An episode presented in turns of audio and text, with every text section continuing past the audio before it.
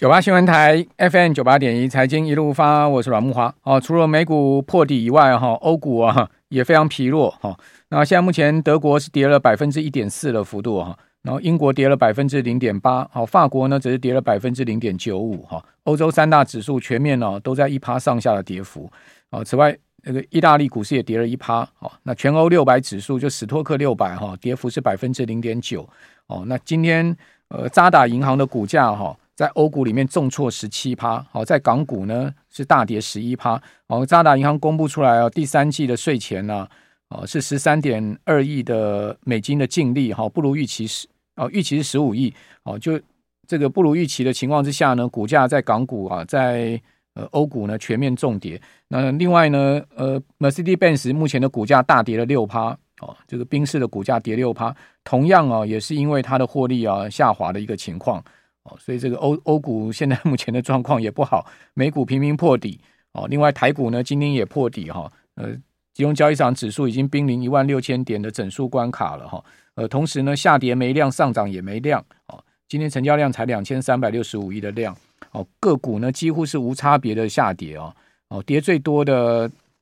让大盘指数啊出现下跌的负贡献的是台积电啊。你看到台积电连日的往下跌，今天又跌了十三块。哦，跌幅达到百分之二点四，单单台积电一档股票对大盘的指数负贡献就超过了一百点，达到一百零七点。哦，此外，广达跌了快四趴哦，广达股价收二零二点五，哦，对大盘指数负贡献将近十点。哦，联电也守不住，哦，本波段联电算是强势的逆势股票，结果收盘是跌了四点六 percent，哦，对大盘指数贡献了九点的一个负呃跌点。哦，年年收在四十六点八，你看，这单是这三档股票就贡献了这个呃一百二三十点的一个跌点了。那上涨的的股票都不带权重嘛，什么亚德克啦，哦，长隆是稍微带一点权重，但长隆也没有涨很多，涨一趴哦，呃，这个只只带让大盘的这个指数呢，这个上涨零点六八点哈，这个跟我们刚刚讲的几档股票下跌的点数比起来，那差太多了了哈。另外涨维新，啊，涨亚泥，涨阳明光盛、华泰，啊，华城、力成、润隆这些股票全部啊加起来啊，对大盘指数的正贡献只有三点五点。好，台积电一档就一百零七点了，哦，广达就十点了，哦，联电就九点了，哦，还有台达电，哦，也大跌，台达电已经跌破三百了，跌到两百九十八，哦，台达电收跌了二点五趴，哦，跌了。对大盘指数负贡献是六点，纬颖、欣兴、世芯 KY、台塑化、台光电、日月光投控。你说财报公布好的，股价还不是照样大跌？昨天财报公布出来，今年前三季已经赚超过一个 EPS 的台光电，哦，股价呢收盘呢，哦，同样是呃这个重跌了六点五趴。所以我刚刚讲无差别下跌就是这样子，所以我看起来这个形势是险恶的哈，感觉起来哦，这个美股这一波的下跌哦，这个跌势非常的凶猛哈。那另外，欧洲股市也来到了今年的低点哈，呃，台股重挫以外，雅股哈、日韩股市也同步大跌哦。另外呢，台币汇价哈今天也创新低了，所以不是只有股市跌哦，汇市也出现问题哦。台币汇价呢哦贬破了前波的三十二点四四的低点哦，收盘收三十二点四五五，盘中呢。呃，最低到过三十二点四八二，接近三十二块半了。哦，台台币汇价已经贬到接近三十二块半了，所以股汇双破底。所以你说这个形势好吗？我感觉这个形势说说不好，已经有点客气了。讲凶险应该比较 符合实际状况吧。好，我们赶快请教富兰克林投顾的资深协理梁佩玲，佩玲你好。哇，大哥，各位听众朋友、观众朋友，大家好。怎么会是这样子呢？这个美股看起来这一波跌势很凶猛哎。呃，的确，其实我想，距离上次我们连线的时候呢，其实那时候以阿冲突才刚刚发生几天。那这那几天呢，其实看到，其实在美国公债的部分，还适时扮演了一个资金避风港的一个角色。不过这几天整个市场的一个情绪又出现比较大的变化。基本上，其实以目前刚提到了慕驊大哥提到，其实金融市场最近这几天真的是杀声隆隆。我想，真的主要来自于还是三个因素啦。第一个就是在于整个以阿的情势，目前看起来。虽然中间有一度可能西方透过了一些可能外交斡旋手段，至少能够呃先缓解以色列先去呃做一个地面作战的一个压力，但基本上可以看到，其实我刚刚看到外电新闻，其实基本上还是相对它有开开始去攻击一些呃加萨的一个北部部分，所以显示整个中东情势其实还是有一点不确呃蛮紧张的一个状态。第二个当然就是在于这一波，即便有战争的一个影响之下，我们看到美债殖利率反而并没没有扮演一个事实呃资金避风港的一个效果，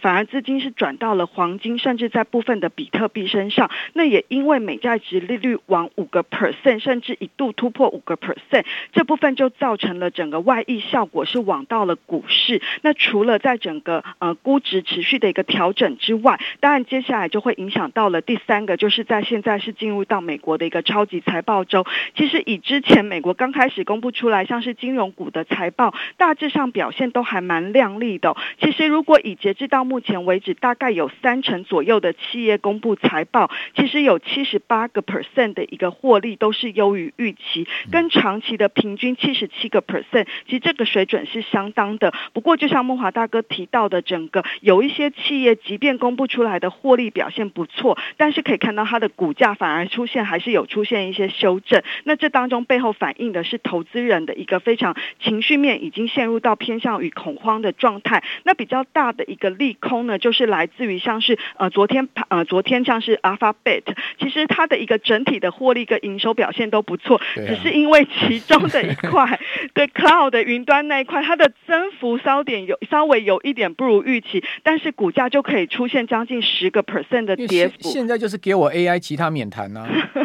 对不对？我管你营收获利有没有超出预期，只要你 Cloud 不不如预期，我就是看北宋啊。对，那其实你可以看到，就 Cloud 来看的话，当然微软的表现就不错。那像昨天盘后，其实 IBM 也是有提到，它这部分还是有持续受惠在整个 AI 这部分的一个发展哦。那我觉得说，其实的确就 AI 的一个部分，呃，它未来还是在一个持续做一个投资的一个阶段。当然有一些是在早期，因为企业资本支出的增加，有可能会受惠的。但是因为现在面临到的挑战，就是整个高利率环境看起来会延续更长。一段时间，那最近从联准会官员的谈话，虽然说先前有试图去安抚说，哎，长债利率上扬已经呃降低了，他们有呃必须要再升息的一个呃几率跟空间，但基本上呢，其实还是试出了就是整个未来高利率会维持更长一段时间。这样的话，就反映在可以看到，像现在的一个企业对于未来的资本支出，都还是会开始变得比较谨慎一些。那当然，这部分对于财测的一个展望比较保守的状态之下。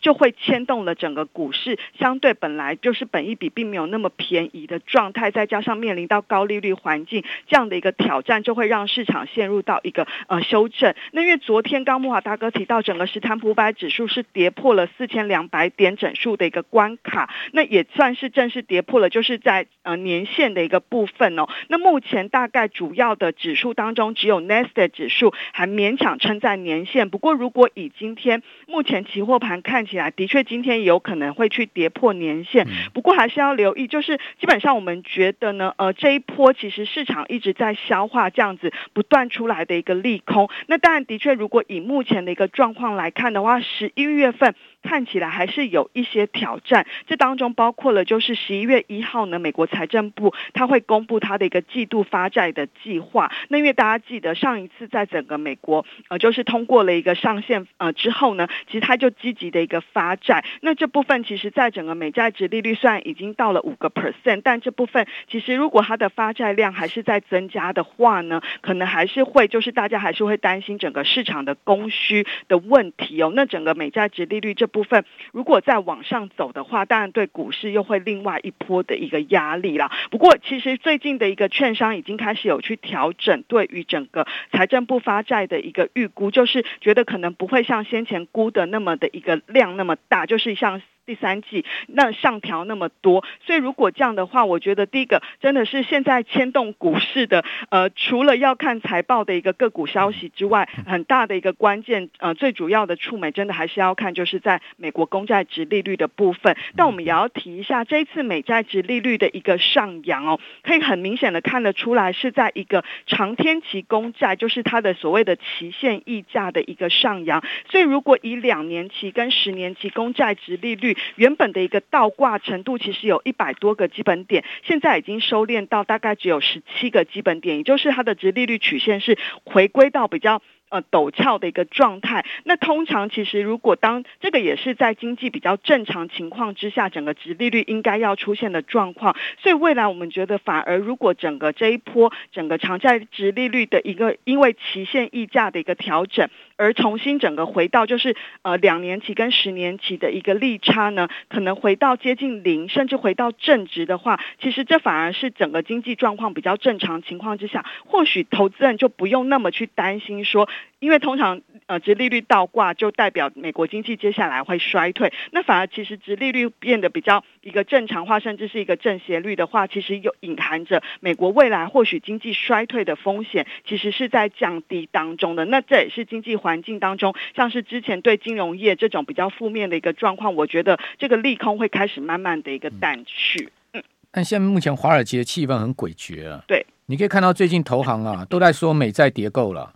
哦，都在说呢，美股也见底了，但是呢，这个股债继续破底，那些投行齐声喊多的情况下继续破底哦，这个其实是很罕见的哈。我们这边休息一下，等一下回到节目现场。九八新闻台 FM 九八点一财经一路发，我是阮木华。哦，目前期货夜盘呢、哦、表现稍好，从一开盘的一六零四二拉到现在目前一六一零二哈，等于说拉上来差不多有六十点了哈。呃，目前上涨三十六点，好，涨幅百分之零点二二。呃，能拉上来呢，主要原因是美国的期货盘纳斯达克指数哈，这个跌势稍微收敛。啊，这个刚在下午三四点的时候呢，哇，这个纳指期货盘哦是跌了一趴多哦，现在目前跌幅收敛到百分之零点八左右。哦，台指期。呃，夜盘呢，三点钟开盘之后，曾经下杀到一六零四二，哈，也就跌了差不多二十几点，哈，就要收盘跌二十几点之后呢，就慢慢拉上来了。随着美国盘拉上来，但美国盘现在还未定之天，哈，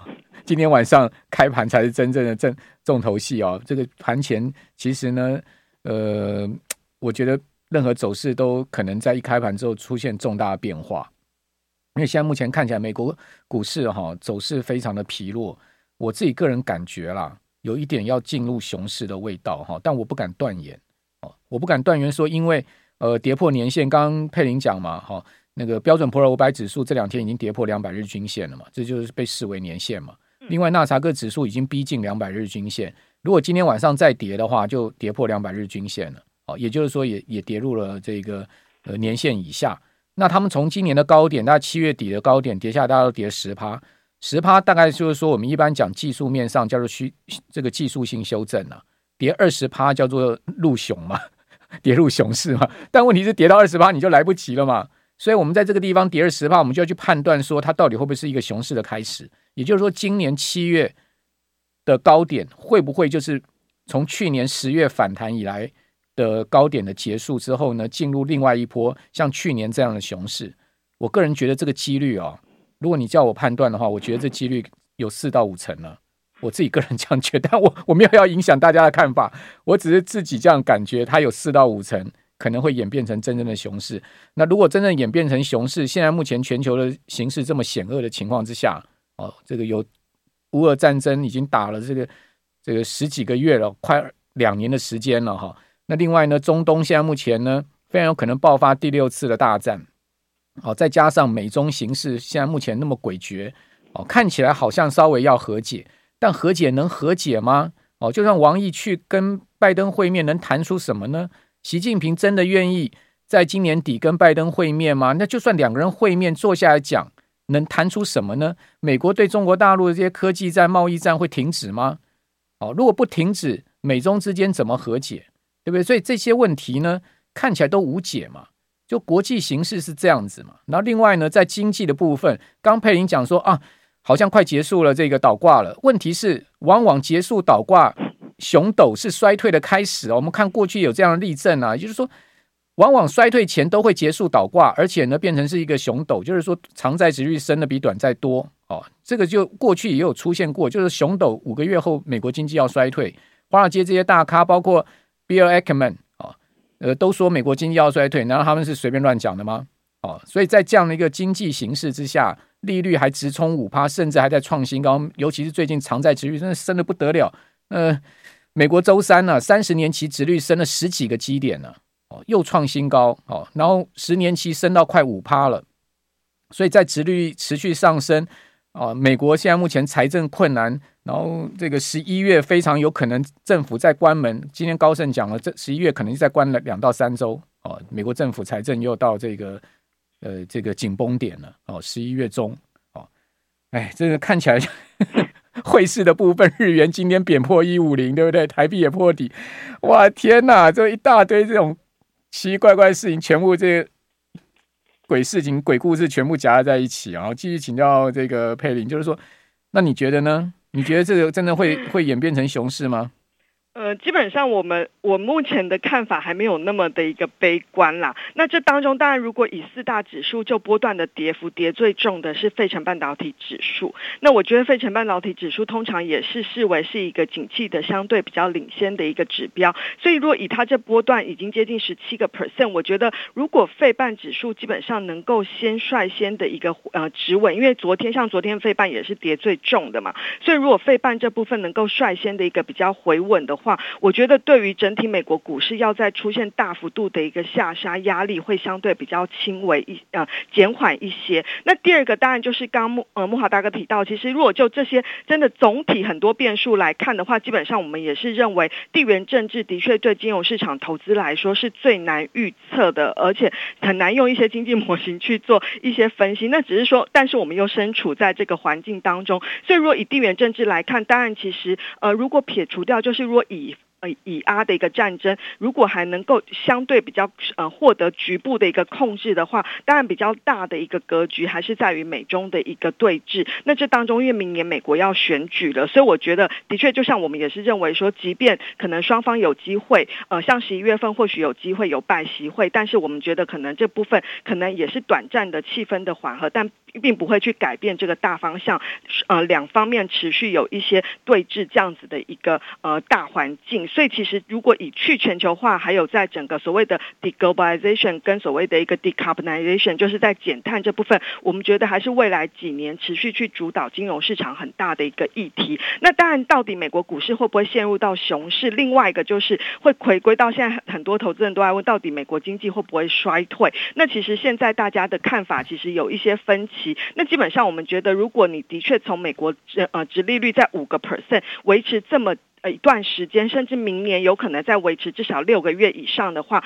的确对美国经济一定会有一些影响。那只是说它的影响幅度，因为其实这两天正好要公布第三季的经济成长率，目前估的话大概有至少有四到，嗯、对对对。那这当中其实 呃，因为它第三季又表现的太好了，所以第四季其实如果突然的降温，就会让市场很害怕，因为是担心是不是一下不小心就是跌破了零。那以目前来看的话，基本上我们还是觉得。第四季跟明年的第一季有可能是美国经济这一波的谷底啦，大概就是在接近零左右。我们目前觉得有没有破零，其实并我们个人我们觉得没有那么的一个，是因为它即便呃真的是出现微幅的负成长，但是也不会太大。那这部分的话，就是一个在一个还是在一个经济，如果你说它是一个潜在的温和衰退，或者是接近零成长的状况，那其实如果以第三季四个 percent，其实对美国这么庞大的经济再加上联准会又升息了这么多，其实的确也是难以持续的一个成长力道。它中间有一些一次性因素所挹注的，所以我觉得回归到就是，如果到明年的话，其实美国经济应该是有机会逐渐的一个放缓，就是也我觉得这也是联准会希望看到的一个状况。那就目前短线上金融市场的困境是在于股市、债市都一起。跌。那如果万一真的美国股市呃美国经济陷入到衰退，或者是它成长很明显的放缓，其实也隐含着金融市场就是在这一波的股市下跌之后，金融市场情况也自然的出现紧缩。那我觉得这部分其实也会缓解了联准会要再升息的一个压力。那如果是这样的话，我觉得债券市场还是有一些避险的一个角色存在。为什么利率升到五趴，美国经济不降温？嗯因为美国财政部一直在发钱呐、啊，对不对？美国财政赤字已经扩张到快两兆美金了，这些这些钱这样花出去。哦，对，又就是说货币政策 紧缩，啊、可是财政政策一直在供，财政政策一直在在添柴火，你说经济怎么下来嘛？所以基本上美国是自己在搞自己，叶伦在搞拜那个那个鲍尔。对，这这这这的确也是我们的呃，对。如果就货币政策跟财政政策这两个角度，的确是啦。但是因为美国毕竟没有办法那么持续这么大幅的一直去举债来做它的一个财政，这也就问题啊。对对。那你美债后面你怎么发？你看昨天标美债又又是疲弱的这个投标倍率，对不对？嗯嗯嗯。最新这个发五年期的嘛，对不对？对对对。所以这的确是，就是为什么最近的美债值利率还是相对就是上行，看起来上行压力还是比较大的一个因素啦。不过我觉得，其实就是刚刚提到的，如果说真的未来美国经济开始出现了比较明显的一个降温，我觉得还是会有一些避险的一个资金需求会转到美债市场。那这部分对于金融市场来看，就会相对于现在是那种股债呃双杀的一个状况，至少会有一类的资产，就是是呃就是像这种固定收益。资产，我觉得相对会有些获得一些喘息的一个空间。嗯，好吧，反正现在多事之秋了。讲实在的，这个 Holy 季哈，这个 有一点快过完的味道。反正投资是这样子了，没风险。不可能有利润嘛？嗯，哦，你怎么样在风险利润的这个考量之下呢？呃，进行你的投资策略面哦，中长期哦，用时间来做摊平等等啊，我觉得也不至于完全悲观了。是哦，但短线上我们确实看到风险是比较高的哈。谢谢梁佩玲